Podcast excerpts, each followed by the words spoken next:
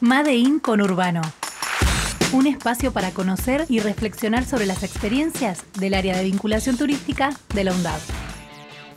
Tus gotas de agua marina no mojan al deslizar, solo buscan el camino, no encuentran dónde parar, pidiendo fuerza en la herida, no llega a cicatrizar, bajan sosteniendo el ritmo, avanzando de par en par, eso que te pido que me des un bombo guacheguiro.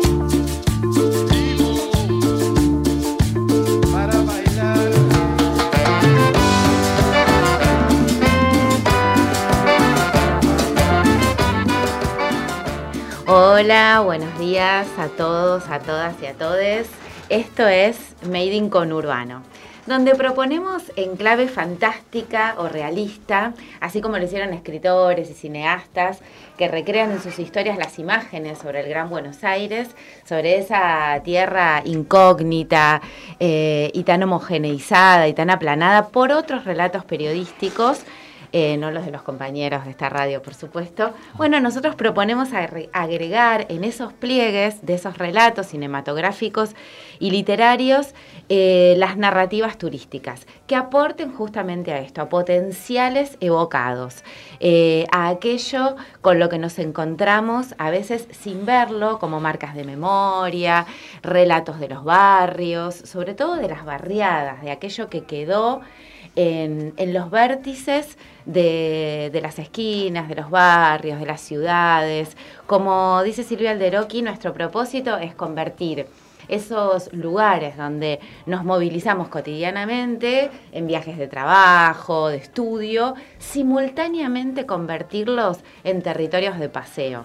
Eh, García Canclini dice también que la ciudad es educadora y que la ciudad, cuando se termina la ciudad del trabajo, empieza la ciudad del paseo. Entonces, simultáneamente proponemos eso. Sí, una, buenos días para todos, para todas. Una ciudad donde, como dice Marian, eh, pueda, tener esta doble función, un espacio que pueda, un territorio que pueda tener esta doble función. Que incluso en aquel mismo medio de transporte donde todos los días nos, nos trasladamos para ir a trabajar, para ir a la universidad, eh, para ir a visitar a algún familiar, en un medio de transporte que a lo mejor te lleva a una situación tal vez no tan alegre si tenés que ir a visitar a alguien que está en algún hospital, pero que aproveches ese espacio como ese espacio del paseo también y que puedas abstraerte eh, en ese momento de, traslado también de lo que de lo que está ocurriendo para que eso que está ocurriendo a tu alrededor, en el mismo medio de transporte en el que te moves, pueda realmente empezar a ser visto como un espacio de viaje. Esa es la, la idea. Las infancias, las identidades, los deseos, lo pendiente, la comida, los inmigrantes, los abuelos, los antepasados, la familia, el respeto por lo diverso, la solidaridad. Bueno, de todo eso pensamos hablar, del trabajo, del esfuerzo, de la sociedad del trabajo. En estos territorios donde, como les decíamos, les proponemos viajar a través y desde estas ciudades. El campo, las afueras, las periferias, los bordes. Eso también forma parte de estos relatos de ficción o no, de realidad o de ficción, que atraviesan nuestros territorios conurbanos, los distintos cordones, ese conurbano que a veces se presenta como problema y a veces como solución. Exacto. Y bueno, alguien que esté escuchando se preguntará, pero ¿cómo convertimos esto en turismo? ¿Cómo convertimos todo esto que, como dice Mariana, es la esquina de mi casa, el almacenero, el tren, la estación, la escalera que tengo que subir, todo? ¿Cómo convertimos? Bueno, precisamente proponiendo otras miradas, ¿no? Y otras formas de abordar ese espacio cotidiano. Y me gustaría leerles eh, de Saborido, ¿Sí? ¿Puedo? Sí. Dale, dale, Sí, dale, dale. Estamos- Porque- ¿Tenemos tiempo? Sí, sí. tenemos Perdonen, tiempo, nuestro primer Bueno, programa. bueno, está bien. Dice, esta historia es incompleta, porque no pudo abarcar todos los territorios, por no profundizar, porque siempre algo va a faltar. Y esto es porque hay demasiados conurbanos. Qué interesante, ¿no? Demasiados conurbanos. Es notorio que cuando alguien dice conurbano, aparecen distintas imágenes según quien escuche. Casas bajas con calles asfaltadas, casas sin revocar con calles de tierra, fábricas abandonadas, fábricas no abandonadas, autopistas, zanjas, calles elegantes, casonas, chalés, countries, complejos habitacionales, barrios humildes, basurales, avenidas. Eso es, ¿no? Los que habitamos, los que conocemos, lo que vemos. Bueno, precisamente atrás de todo esto, además, hay historias, historias que tienen que ver con las corrientes migratorias, historias que tienen que ver con familias que se pensaron eh, de generación en generación vivir en la misma casa, en el mismo barrio que uno habita.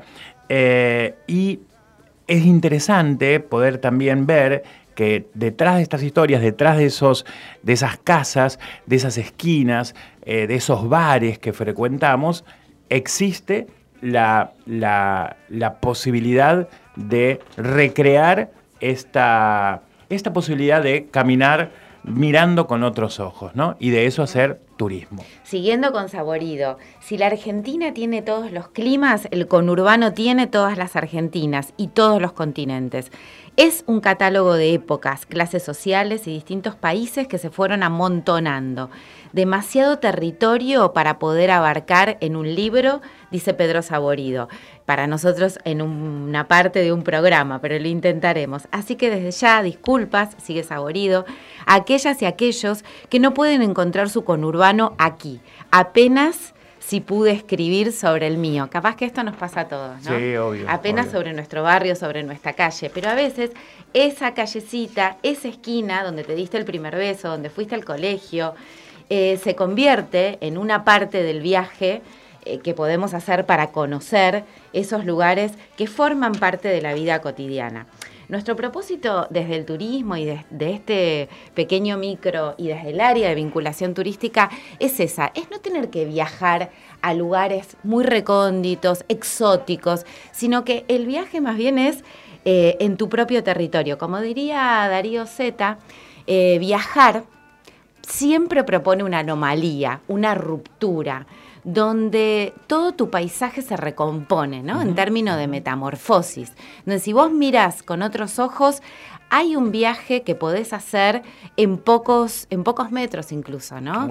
Eh, a veces en el entorno de tu propia cuadra, eh, pensar el, el trayecto que haces para comprar algo, para tomar el colectivo, para ir a tu trabajo, todo eso, empezar a mirarlo con otros ojos, se transforma. Y en un viaje también, Pablo, en eh, Pablo y Axel, que está acá también acompañándonos, en un desafío cotidiano, encontrar belleza con los ojos de turista, ¿no? Encontrar belleza donde en lo habitual solo encontramos rutina, diría Silvia Alderoqui. Hay que superar ese momento de la rutina.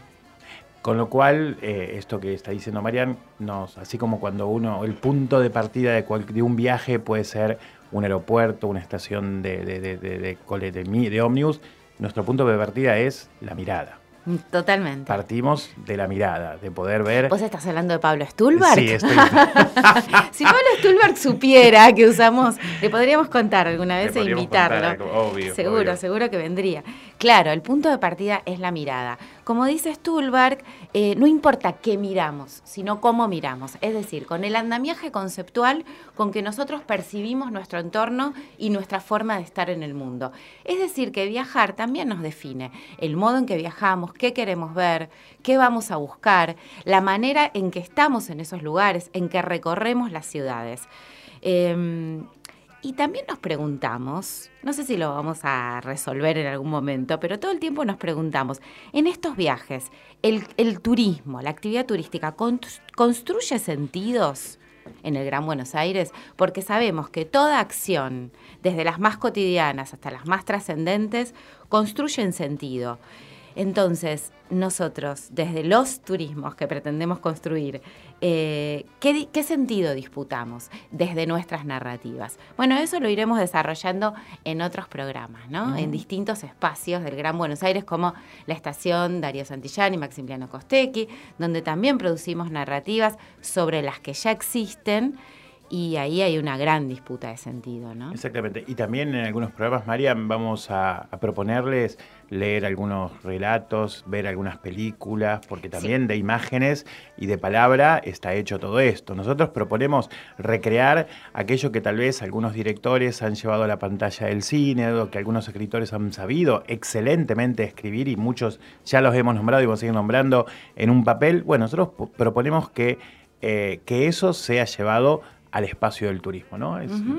Viste que las áreas eh, en el imaginario, por lo menos, ¿no? En los imaginarios sociales y geográficos que construimos del conurbano, eh, tenemos esa imagen de que todo lo turístico está en la zona norte, que no es conurbano, es zona norte, eh, diría Mariana Enríquez, que también vamos a hablar de ella en este programa. Y, Borges diría, todo lo interesante sucede en el sur. Por eso es que nos remitimos a la literatura, porque también son narrativas, por supuesto, son relatos que desde la ficción o desde la realidad, como decíamos al principio, intentan darnos otra mirada. Visitar la casa de Borges en Adrogué es meterse en esas miradas, ¿no? que es una casa museo, la que ya hablaremos en algún momento. Em, porque la lista de imágenes sobre el conurbano prolifera. Conurbano, suburbio, Gran Buenos Aires. Y parece que cada término lo eh, nombra algo similar, pero a la vez diferente, radicalmente distinto. No es lo mismo decir Gran Buenos Aires que decir conurbano. No es lo mismo decir suburbio que decir periferia. Y acá es muy importante nuestra función como universidades del conurbano, que tal vez tal vez en algún momento logremos invertir esa noción de centro-periferia y poder narrarnos, como intentamos hacerlo desde el turismo, a nosotros mismos, ¿no? Desde nosotros mismos. Exactamente. Que ya la periferia se narre desde la periferia. Bueno, ahí realmente el turismo eh, colabora y mucho. Por lo menos es lo que nosotros proponemos. Sí, sobre todo en estas preguntas que nos hacemos con, pensaba en esto que, decías, Marian, de Gran Buenos Aires, conurbano, eh, las diferentes formas de, llamarlo, ¿no? Que para muchos es todo aquello que queda más allá de la General Paz y del Riachuelo, ¿no? Ahí quienes, es lo que está de, la General Paz para, para el oeste y el norte, o del Riachuelo para el sur, esa es la terra incógnita. La cintura amenazante, diría Gorelick. Vamos a traer varios autores además, ¿eh? porque nada de esto lo decimos nosotros. Estamos trayendo... Sí, entendiendo que ya tiene el nombre de Gran Buenos Aires. ¿Qué quiere decir? ¿Que hay una Buenos Aires pequeña y una más grande? ¿Qué, qué es esto del Gran Buenos Aires? Con lo cual, ahora lo pienso, nunca lo había pensado.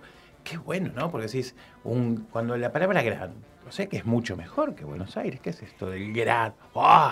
Sí, sí, además la, idea de, lo vasto, ¿no? Es tan grande que es inabarcable. ¿Y hasta dónde llega? Porque Buenos Aires, los límites son el Riachuelo y el General Paz. ¿Y el Gran Buenos Aires? El, cordón, el primer cordón, el segundo cordón, tercer cordón. ¿Cuáles son los límites? ¿Quién pone los límites. ¿Hasta dónde vamos a viajar? y vamos a atravesar las fracturas internas del Gran Buenos Aires, porque también, volviendo a Adrián Gorelick, él dice, hay una primer fractura, un primer desafío para poder pasar el conurbano, el riachuelo, que no es lo mismo, como decías Pablo, la General Paz, no es lo mismo, porque vos cruzar la General Paz, la General Paz hacia el río vas a Vicente López, más o menos estás tranquilito, pero cruzar el riachuelo, el monstruo, como lo define Mariana Enríquez, claro, es tremendo, entonces esa primer fractura, esa, cruzar esa primer cintura que aprieta la ciudad y la amenaza. La amenaza con entrar como caballos de Troya a la ciudad de Buenos Aires, diría Luis May, que es un escritor de San Isidro, que también ha producido importantes narrativas literarias sobre esto. Esa primer fractura, ponele que ya la pasaste, te animaste y la pasaste. Bueno, ahora te quedan las fracturas internas. ¿Hasta dónde? Las vías, los riachos, los basurales, ¿no? Eh, bueno, basurales que ya no son basurales, pero que tienen un sentido histórico. Y el, imaginario de todo esto, ¿no? Porque no es lo mismo eh, para el, común de la gente el imaginar el, la zona norte del Gran Buenos Aires que la zona sur del Gran Buenos Aires, ¿no? La zona residencial de la zona fabril, el oeste, ese oeste eh, encauzado entre un norte y un sur también, ¿no? O sea, bueno, la idea es esa, cómo vamos a poder trabajar todo esto proponiendo recorridos turísticos. si uno llega a la ciudad de Buenos Aires, viste que llegás por tierra o por cualquier ruta del interior del país o por avión, tenés que entrar por el Gran Buenos Aires. Sí, sí, es sí, re loco, ¿no? totalmente. Bueno, está bien, llegás al aeroparque, llegás a la ciudad, pero en general entras por el Gran Buenos Aires. Entonces, ¿cómo eh, eh, esa ciudad extensa, laberíntica y compleja es el área más compleja de todo el país? donde se juntan todas las argentinas, diría eh, Saborido. ¿Cómo describir entonces ese paisaje en el que convive, algunos dirían contraste, vamos a hablar acá de desigualdades, en el que conviven barrios tradicionales de clase media, urbanizaciones privadas, cárceles, shoppings, villas miserias? Eh, bueno, ese es, ese es el, el- el desafío que tenemos, ¿no? Las cercanías espaciales y las distancias morales. Poder hablar de todo eso. Y para eso vamos a hacer uso de varios autores y autoras para poder ir, mm, bueno, desatando esas incógnitas. Sobre todo porque la idea es no dejar nada afuera, ¿no? La idea es que esas barreras estén, no, romper esas barreras y que todo quede dentro de la misma mirada y dentro del mismo recorrido. Ah, la- Nada se nos, acá la idea es ir más allá de, esas, de esos límites que pueden ser tangibles o intangibles y romperlos. Sí. ¿Ya tenemos que cerrar?